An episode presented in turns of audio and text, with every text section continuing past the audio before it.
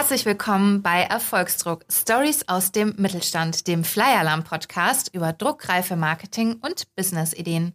Mein Name ist Johanna und neben mir sitzt heute meine ganz zauberhafte Kollegin Doreen. Hallo zusammen. Heute geht es hier um ein Thema, das alle interessieren dürfte, die gerne mal Essen bestellen oder morgens ohne den Coffee to go beim Bäcker auch einfach nicht auskommen. Aber auch die Leute, die hinter der Theke stehen oder ein eigenes Gastrogewerbe führen, dürfen die Ohren spitzen. Denn wir reden heute über Nachhaltigkeit in der Gastronomie. Und da passiert 2023 ja eine ganze Menge. Ja, 2023 kommt im Januar die Mehrwegpflicht. Und das bedeutet, dass fast alle Betriebe, die Essen und Getränke zum Mitnehmen anbieten, nun verpflichtet sind, mindestens eine Mehrwegalternative anzubieten. Das ist ein sehr, sehr cooler Schritt Richtung Nachhaltigkeit, denn wir haben uns mal ein bisschen umgesehen und recherchiert und laut Umweltbundesamt fallen in Deutschland jährlich ca. 18,9 Millionen Tonnen Verpackungsmüll an. Und davon machen Einwegverpackungen für den To-Go-Bereich die krasse Zahl von 770 Tonnen pro Tag aus. Damit hat sich der Verbrauch von Einweggeschirr in den letzten 20 Jahren tatsächlich vervierfacht und das soll sich jetzt im Januar ändern. Das Ganze soll dann ohne einen Aufpreis für die Kundschaft umgesetzt werden. Und ähm, wie Gastronomen und Gastronominnen das Ganze stemmen, das hat uns interessiert. Und deshalb haben wir uns einen ganz besonderen Gast eingeladen, den einige von euch vielleicht sogar aus dem Fernsehen kennen. Und er wird uns erzählen, wie er das Mehrwegsystem bei sich umgesetzt hat, welche Vor- und Nachteile damit einhergegangen sind. Und ja, ich bin schon sehr gespannt. Axel Schmidt heißt er nämlich und er ist der Inhaber und Geschäftsführer der Bäckerei Schmidt hier in Unterfranken. Er ist Bäcker, Bäckermeister, Konditor und Brotsommelier. Seit 2008 ist er bei hartgesonnenen äh, Metal-Fans aber auch als der offizielle Wackenbäcker bekannt. Und im letzten September wurde er von der International Union of Bakers and Confectioners sogar zum Weltbäcker des Jahres 2022 gekürt. Ja, wie er es geschafft hat, so erfolgreich zu werden, das erzählt er uns im Interview. Außerdem verrät er, warum er sich als Bäcker bei Instagram inszeniert und wie wichtig Marketing für kleine Bäckereien ist. Und was ich sehr, sehr spannend finde, ähm, er hat tatsächlich Sauerteig mit Musik beschallt, mit verschiedener Musik. Und ähm, er wird uns erzählen im Interview, ob Musik tatsächlich einen Effekt auf den Geschmack von Brot hat. Ein kleiner Spoiler, es hat einen kleinen Effekt tatsächlich. Ja, Wahnsinn, oder? Trotzdem steht er aber nach wie vor am liebsten in der Backstube oder eben hinter dem Tresen in seinem kleinen Familienbetrieb. Wir freuen uns riesig, dass er heute bei uns ist und sind schon sehr gespannt auf seine Geschichte und was er uns sonst noch so zu erzählen hat. Und jetzt würde ich mal sagen, fangen wir einfach an und sagen, herzlich willkommen, Axel. Hallo Axel, schön, dass du da bist. Freue mich sehr. Ähm, ja, jetzt bin ich gespannt, was du uns zu erzählen hast. Die Liste deiner Titel ist ja ziemlich lang, trotz dass du noch ziemlich jung bist. Aber dein Herz schlägt auf jeden Fall für die sechs Filialen deiner Bäckerei die du seit 2015 mit deiner Frau zusammen leitest. Kannst du uns davon mal ein bisschen erzählen? Wie bist du in der Bäckerei und wie ist die Bäckerei groß geworden? Puh, also schwierig zu sagen. Also, oder gar nicht schwierig. Ich bin ja drin aufgewachsen. Das vierte Generation. So richtig, wie man das sich so, so romantisch, nostalgisch vorstellt. Ähm, so bin ich da aufgewachsen in einer kleinen Handwerksbäckerei. Da war der Ofen sogar noch tatsächlich mit, mit echten Feuer beheizt. Also ich bin da früh aufgewacht als, als Kind. Meine zwei Eltern waren schon unten natürlich, denn es war damals so eine richtig kleine Dorfbäckerei. Wenn die Mutter im Laden nicht verkauft hat, war niemand da. Also hm. waren beide dort, dann bin ich mal runter, habe mich dort umgeguckt und bin dann so mit diesen Gerüchen, mit diesen Eindrücken, mit diesen, ja, mein Herz schlägt dafür so mit Mehl in den Adern quasi, so kann man es ausdrücken, aufgewachsen. Und es war auch mein Abenteuerspielplatz, meine ganze Jugend lang. Selbst äh, den ersten Urlaub, den meine Eltern mal gemacht haben, da war ich vier Jahre, vielleicht vier, fünf Jahre, musste man dann äh, zwei Tage vorher abbrechen, weil ich es ohne meinen Teig und ohne mein Mehl nicht ausgehalten habe. Das war nicht vergleichbar, was mir in Italien da dann als Alternative angeboten wurde. Und dann ging es wieder zurück, dass ich aufhöre zu weinen. Wahnsinn. Jo. Also so groß ist die Liebe zur Bäckerei. Ja, immer noch. Also wirklich, ich könnte mir nichts Schöneres vorstellen und ich nehme das, ich greife das jetzt mal vorab. Ich sage später bestimmt nochmal, es ist so ein kleiner Traum, den ich da erlebe. Tatsächlich, mit allem, was wir uns so aufgebaut haben und die Preise. Ach, wurscht, ist, ist für die Vergangenheit. Also es ist ein Zeichen, dass alles nicht alles vielleicht verkehrt war, aber das kommt durch, ich glaube, ein bisschen Authentizität und wirklich Spaß und Liebe und ähm, Passion für eine Sache. Wie überall, wie in jedem Business. Damals war es eine Bäckerei, hast du jetzt gesagt. Jetzt sind es inzwischen schon sechs. Wie, wie habt ihr das geschafft? wie hat man das geschafft? Ich würde sagen, langsames, organisches Wachsen. Das ist so ich, das Geheimnis. Also wir waren nicht plötzlich da, da, da, bumm, alles wächst aus den, aus den Nähten, sondern wir haben da Stück für Stück und das Handwerk hat sich ja auch im Laufe der Jahre verändert, einfach diese Veränderungen mitgemacht und mittlerweile auch fleißig mitgeprägt. Und wie, was glaubst du, wie, äh, was ist das Erfolgsrezept der Bäckerei gewesen? Was macht euch aus? Also es heißt ja zum Beispiel auf eurer Webseite, dass eure Backwaren ähm, maximal acht Kilometer zurücklegen, bevor ich sie im Einkaufskorb habe. Gehört es schon so zum Erfolgsrezept, zum, ja? Ja, es gab ja viele Dinge, die so im Bäckerhandwerk oder überhaupt in der Welt dann sehr schnell, sehr groß, sehr weit, überall verfügbar, von überall. Und der, der zweite Gedanke ist ein bisschen zu kurz gekommen. Ne? Wo kommt's denn her? Wer arbeitet dafür? Wer leidet dafür? Und ähm, ich glaube, das haben wir einfach nicht aus den Augen verloren, damals schon. Und was, was früher normal war und jetzt so hoch gefeiert wird, hatten wir dann einfach weiter auf unsere Fahne drauf und haben gesagt, Mensch, wieso sollen wir denn so weit fahren? Das ist doch irrsinnig. Warum sollen wir denn was von der anderen Seite der Welt beziehen, wenn wir es doch von unseren regionalen äh, Kollegen, Familien, Kumpels, Wertschöpfungskette direkt aus der Nachbarschaft machen können? Und das haben wir uns eigentlich immer schon auf die Fahne geschrieben, längst bevor es jetzt so in ist, wie es jetzt äh, Gott sei Dank ist. Du vermarktest ja auch deine Backkünste bei Instagram und im Fernsehen. Und ich finde es ganz spannend. Also man beobachtet ja auch so seit geraumer Zeit, dass ähm, das immer mehr oder zumindest einige Bäcker und Bäckerinnen auch tun. Wo man vielleicht, also als ich das im ersten Moment gesehen habe, dachte ich, okay, krass, das wäre jetzt gar nichts, ähm, wo ich denken würde, man, man vermarktet sich damit im, im Fernsehen oder bei Instagram. Und Du machst es aber echt total exzellent. Also dir folgen sehr viele Personen und ähm, liken deine Beiträge Dankeschön. und kommst sehr gut an. Warum hast du dich denn dafür entschieden, so aktiv in die Öffentlichkeit zu gehen? Für mich ist es einfach der, der schönste Beruf der Welt, tatsächlich. Und es ist ein riesengeiles Business. Wir haben das damals, und da greife ich jetzt wieder mal ein bisschen in die Vergangenheit, als wir das übernommen haben, meine Frau und ich, das war ein ziemlich harter Crash denn das kam durch den Tod meines Vaters. Das äh, war nicht geplant. Über Nacht standen wir da und äh, mussten quasi an einem Abend äh, entscheiden, wie geht's denn überhaupt mit dem ganzen Betrieb weiter. Der Betrieb war ziemlich ähm, runter. Die Maschine war ein alt Investitionsstau, würde man es heutzutage nennen, sowas. Ähm, wir waren kaum eingearbeitet in irgendwelche bürokratischen Sachen. Ich war ein, ein Musiker, ich war ein Rocker. Ich habe äh, gerne auf der Bühne gestanden und habe Musik gemacht. Meine Frau hatte gerade äh, ein Baby auf dem Arm und ein Baby im Bauch.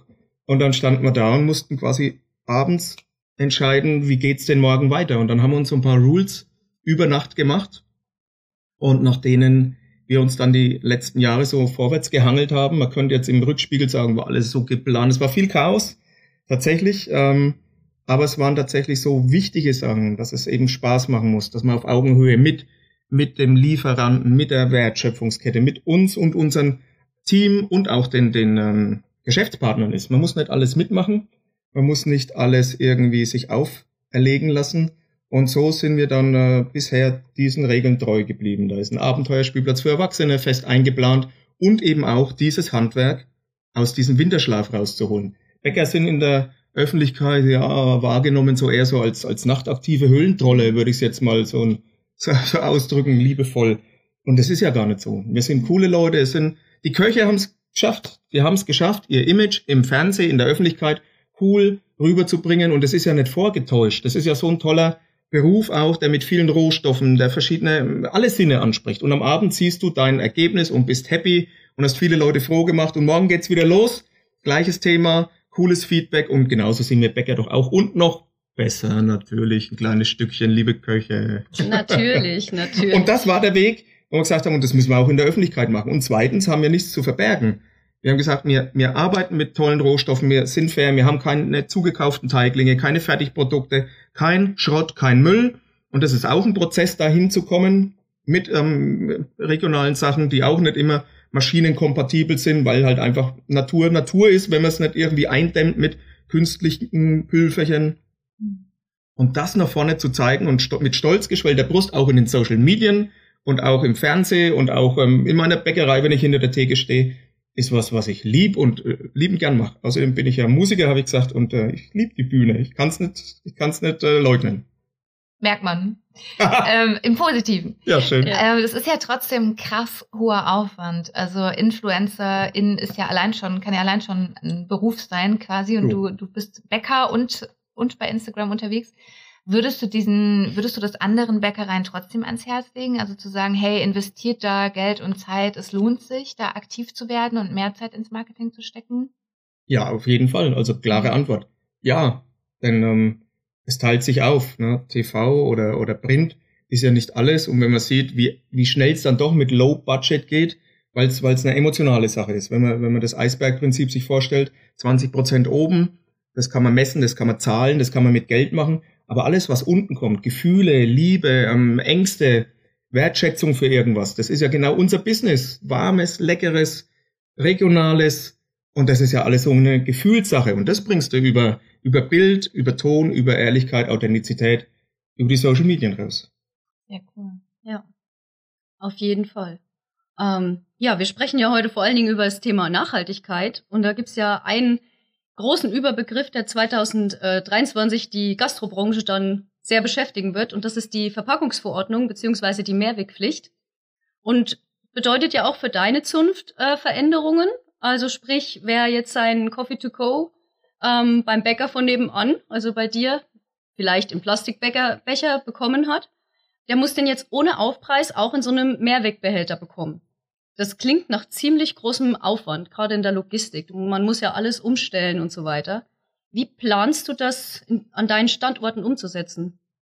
Ja, also zu der Frage, ist es viel Logistik, viel Aufwand? Äh, brauchen wir jetzt nicht schön zu reden, das ist natürlich eine Umstellung, was immer mit einer Schwierigkeit, was immer mit ein bisschen Faulheit, sowohl beim Endverbraucher, der sich darauf einstellen muss, als auch bei mir und in meinem, bei meinem Verkaufspersonal in meiner Logistik ist. Also äh, ich, ich äh, bin hier der Falsche, wenn ich jetzt hier eine rosarote Brille vorhalten würde. Es macht natürlich ein bisschen, aber wenn man hinterher sieht, das Ergebnis, was man rausbringt, und es war am Anfang auch schwierig, sich das schön zu rechnen, rentiert sich's, wie oft muss man denn so einen Becher ähm, hin und her schau schaukeln, bis sich das dann rentiert. Denn auch bei den Einwegverpackungen waren wir ja schon gut, da haben wir dann äh, keine großartigen Verbundmaterialien, ähm, Wegwerfdeckel, die sich kompostieren, also wirklich nur Papier sind. Ähm, da waren wir auch schon vorne dran. Natürlich die geilste Lösung ist dieses Mehrwegsystem. Und deswegen ist es, denke ich, jeden Mehraufwand wert, das jetzt äh, voranzubringen, denn die Technik, die Logistik und das Produkt ist ja schon da. Also es fehlen jetzt nur noch wir lahmen, faulen Verbraucher. Du befindest dich ja auch in der Testphase, hast du uns schon vorab erzählt, mit dem Mehrwegsystem Recap bzw. Rebowl. Ähm, würdest du uns einmal kurz erklären, wie das für dich, also für deine Bäckerei funktioniert und warum du dich dafür entschieden hast? Ja, also der Bäcker ist ja tatsächlich der, der größte Kaffeeverkäufer oder der, der am meisten Trubel macht, früh schnell zum Bäcker einen, einen Kaffeebecher mitnehmen und das ist schon ein riesengroßer Müllberg, der da entsteht. Also das möchte man sich gar nicht vorstellen, einfach ausblenden ist aber nicht so einfach natürlich. Und so sind wir dazu gekommen, dass wir gesagt haben, wir brauchen da jetzt noch eine bessere Lösung.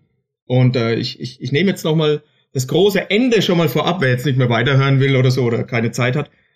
Das Ziel ist ja, dasselbe zu schaffen wie mit dem Flaschenpfand, wie mit dem Dosenpfand. Mensch, haben mir gejammert. Jetzt interessiert es doch keinen Menschen mehr. Es ist das Normalste von der Welt. Man kann überall das Ding abgeben. Es ist praktisch. Es gibt keinen Stress. Und genau das muss das Ziel sein. Und dann denkt man in ein paar Jahren zurück und denkt, Gott, waren wir blöd. Wieso haben wir das denn nicht eher gemacht? Und ähm, es ist, wenn man jetzt auf meine Läden schaut, ist es gar nicht so schwer. Denn wir haben ein Café, wir haben in der Produktion auch die passenden Sachen, ähm, wie Spülmaschine, was man dazu braucht, wie ähm, Lagerplatz. Und dann haben wir es ja schon fast. Mehr brauchst du nicht. Hast du schon Feedback bekommen von Kunden und Kundinnen, also wie das, wie das System ankommt? Also nehmen die das an, wie reagieren die da drauf? Ja, tatsächlich gibt's viele, die da schon drauf warten. Und es ist, es wäre jetzt eher schlecht zu sagen, ähm, äh, mach das erstmal nicht, denn du, du holst ja eher neue Kunden rein, die vielleicht bei dir wegbleiben, die den Becher haben und dann in die App schauen, ähm, wo kann, kann ich denn hier abgeben, wo kann ich denn das Ding benutzen? Mhm. Vielleicht erklären wir noch einmal kurz. Also man, man geht zwar quasi zum Bäcker, sagt, ich möchte gerne einen Kaffee bestellen und dann bekommt man diesen Kaffee oder Cappuccino, Cappuccino oder whatever bekommt man dann in einem Becher, ob jetzt von Recap oder einem anderen Mehrwegsystem, der frisch gespült ist, bekommt den dann mit, kann dann seiner Wege gehen und dann kann man am Tag danach oder auch eine Woche später, wo auch immer man dann hinkommt, ähm, bei einem Bäcker oder bei einem anderen Geschäft, das quasi da bei diesem Mehrwegsystem mitmacht, den Becher abgeben und bekommt dann sein Pfand zurück.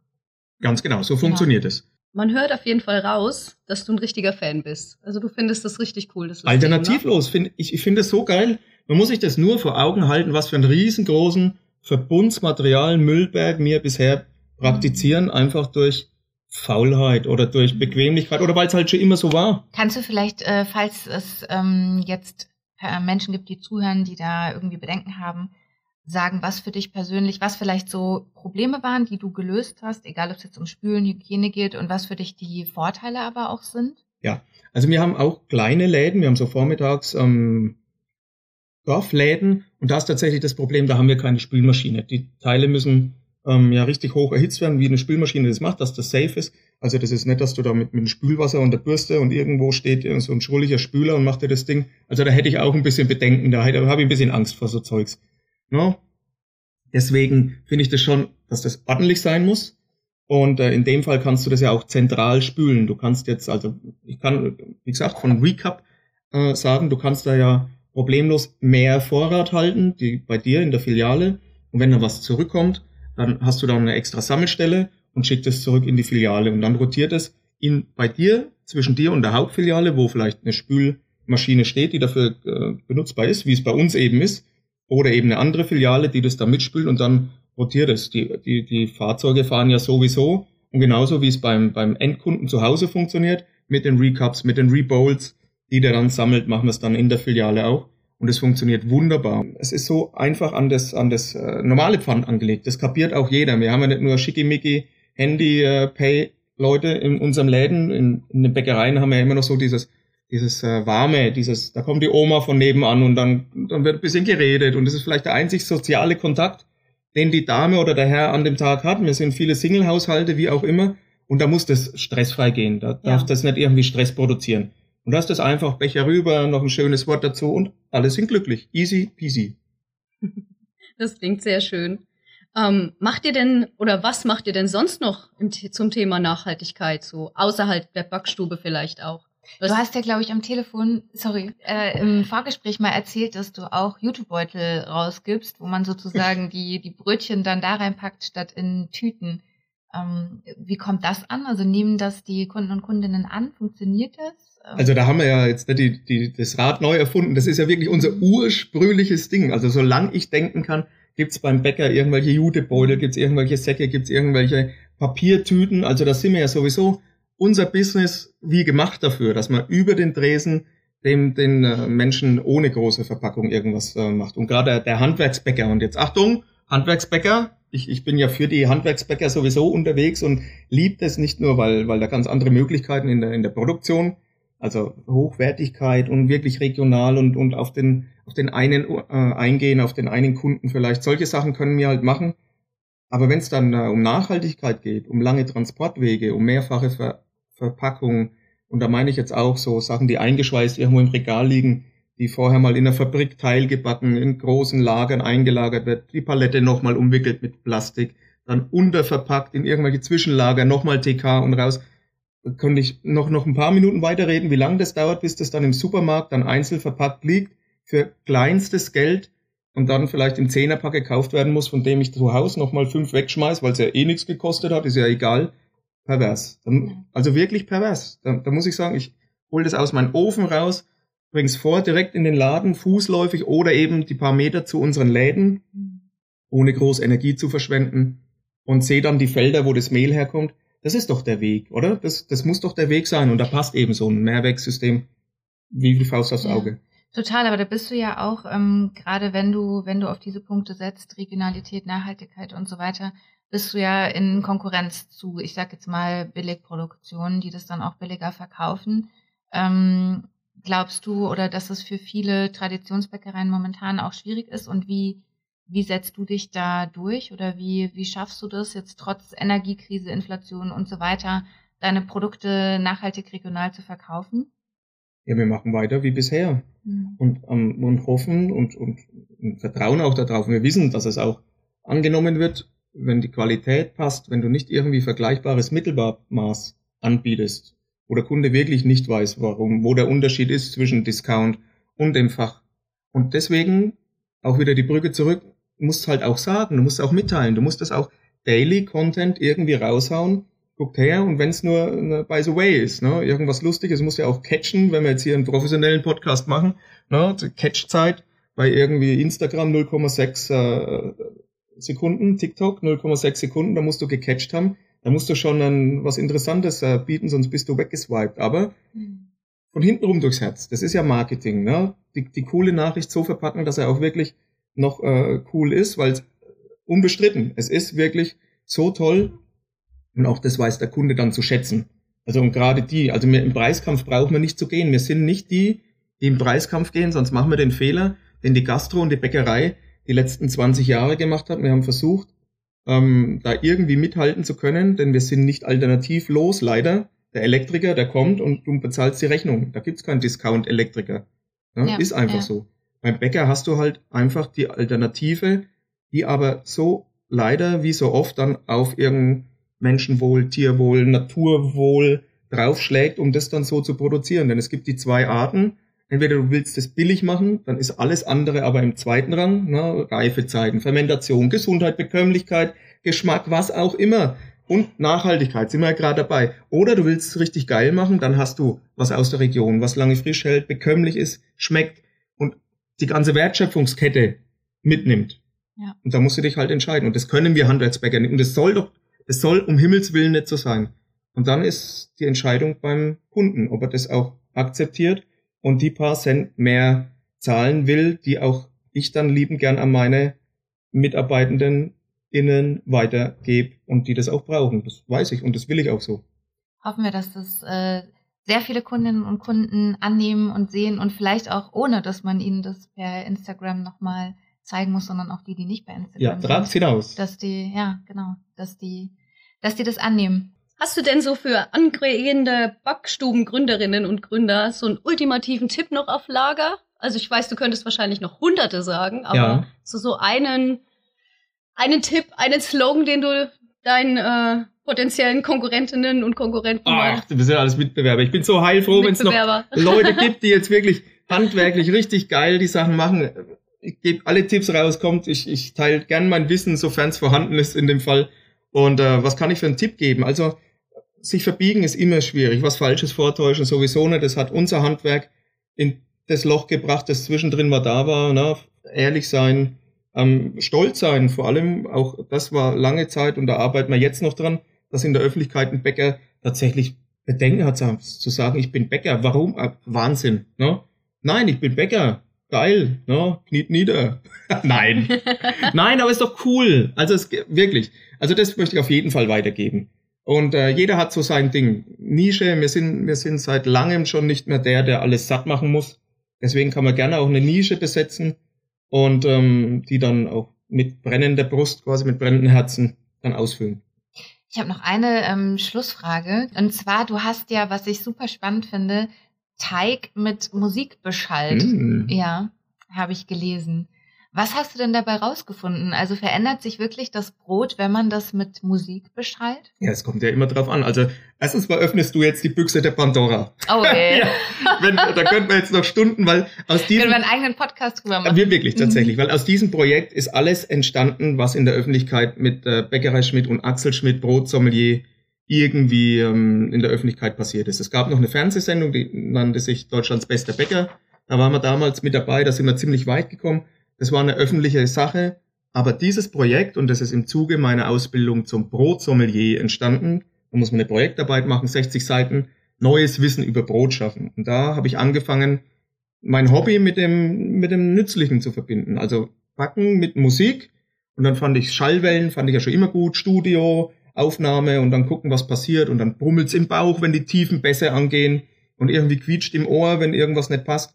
Dann habe ich mir gedacht, wie ist das denn mit den Mikroorganismen, die sich im Teig befinden? Reagieren die, weil sie haben keine Ohren, reagieren die aber auf diese Schallwellen irgendwie anders? Und ähm, ist ein Riesending geworden. Bis heute, bis in diesem Podcast werde ich darüber noch gefragt. Und das unzählige Printartikel, die DPA hat es damals die Deutsche Presseagentur geworfen, da hat man am nächsten Tag gleich drei bis vierhundert Printartikel im deutschsprachigen Raum. Und dann ging es durch die Decke erstmal mit diesem vermeintlich verrückten Thema und dann versiertes Wissen hinterher schieben, so wie man wie man es halt machen sollte im Marketing. Und bis jetzt, bis hin jetzt zu den drei Sendungen, die ich im deutschen Fernsehen machen darf und und den Weltbäcker-Titel. Wir haben den Weltbäcker-Titel. Ja, aber was ist denn jetzt dabei rausgekommen? Also, also ist, äh, haben wir Helene Fischer-Fans hier vor den äh, Geräten? ich weiß es nicht. ich hoffe nicht. Nein, also Helene Fischer mag er schon mal nicht. Aber es liegt eher an mir. Nein, wir haben herausgefunden, je höher die Frequenz, Richtung Ultraschall allerdings, ähm, dann verändert sich tatsächlich der Säuregrad und der pH-Wert, was jetzt im echten Leben dann bedeutet, es wird tatsächlich aromatischer. Klein, Wahnsinn. wenig, mhm. aber es geht. Irre. Ja, ja, schön, oder? Wahnsinn, ja. Total schön. Also so eine E-Gitarre, die so hoch quietscht. Doch ein schönes Schlusswort. Vielleicht, äh, genau. Ist das, ja. ist das noch ein Tipp an alle, die jetzt Lust bekommen haben, Brot zu backen? Ähm, vielleicht könnt ihr ausprobieren, euren Teig dann mal mit Musik zu beschallen. Ja, und jetzt äh, muss ich natürlich noch die Werbebotschaft äh, mit einfließen lassen. Wenn ihr dann schon am Backen seid oder Lust drauf bekommen habt, denn es ist das schönste Hobby, das es gibt. Da habe ich ja auch ein Buch geschrieben ein Buch geschrieben, ist ein Bestseller mittlerweile. Und das nennt sich das einfachste Brot der Welt. Da kann man sich wirklich mal dran trauen. Alle, die bisher Angst hatten vor Hefeteig und vor was auch immer, Brot, Süßkram, ähm, salzig, also auch Snacks sind da drin. Und das alles ein bisschen im Axel-Style. Also wirklich so runtergebrochen und richtig geil, dass es jeder kann. Und ähm, sehr ja. cool. Ja, wir packen auf jeden Fall ähm, auch deine Webseite nochmal in die Show Notes. Da könnt ihr euch mal umgucken und es gibt auch sehr coole Videos ja. bei YouTube und so weiter. Da werdet ihr auch verlinkt auf der Webseite, wie einfach man Brot backen kann in zehn Minuten. Sehr cool. Alles, alles, alles, ja. alles. Hashtag Axel Schmidt Brotsommelier. Da kommt ihr ziemlich weit im Internet damit. Vielen, vielen Dank, Axel, für das sehr, sehr coole Gespräch. Ja, ich bedanke mich auch. Es war sehr, sehr interessant mit Dankeschön, dir. Dankeschön, lieben gern. Gibt es irgendwas, ähm, was du noch loswerden magst? Ja, selbstverständlich. Also ich hoffe, es haben jetzt alle wirklich Hunger bekommen auf so ein leckeres Handwerksbrot. Wer es noch gar nicht probiert hat, geht mal zu eurem Bäcker des Vertrauens, probiert mal so ein richtiges Brot. Genießt mit allen Sinnen. So als Brotsommelier mache ich auch Brotdegustationen oder Backkurse und solche Sachen.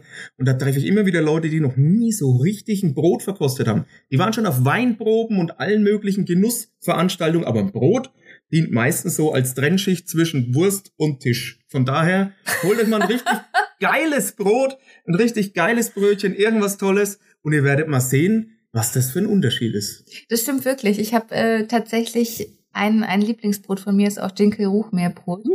Und ähm, das, wenn man das frisch vom Bäcker nur mit Butter isst, ist sehr, sehr geil. Es braucht wirklich ja. nicht viel. Eine, eine, richtig gute Butter. Das ist ein Unterschied. Ja. Gute Butter. Und ein bisschen Geht auch mit, mit veganer Butter natürlich. Ja, selbstverständlich. Gilt, gilt auch als gut. Ja. Ja, dann Bäcker, vegan. Wir sind ja wie gemacht für vegan und vegetarisch. Und die meisten Produkte sind von Haus aus ja schon bei uns. Also wir sind wirklich für alle da. Handwerk ist bunt. Kommt zu uns. Vielen Dank, dass du da warst, Axel. Ja, ich bedanke mich auch sehr, dass du da warst. Das war unheimlich interessant mit dir. Lieben gern. Ich komme wieder, wenn ihr wollt. Danke. Ciao. Ciao. Vielen Dank nochmal an Axel für das tolle Interview. Wir hatten hier richtig viel Spaß bei der Aufnahme und wir haben auch sehr viel nochmal für uns mitgenommen. Ja, ich fand es sehr, sehr schön zu hören, dass Mehrweg sich am Ende auch für eine kleine Bäckerei lohnt, dass der Aufwand den Effekt allemal wert ist und ähm, ja, dass sich da hoffentlich ab Januar jede Menge ändert zugunsten der Umwelt.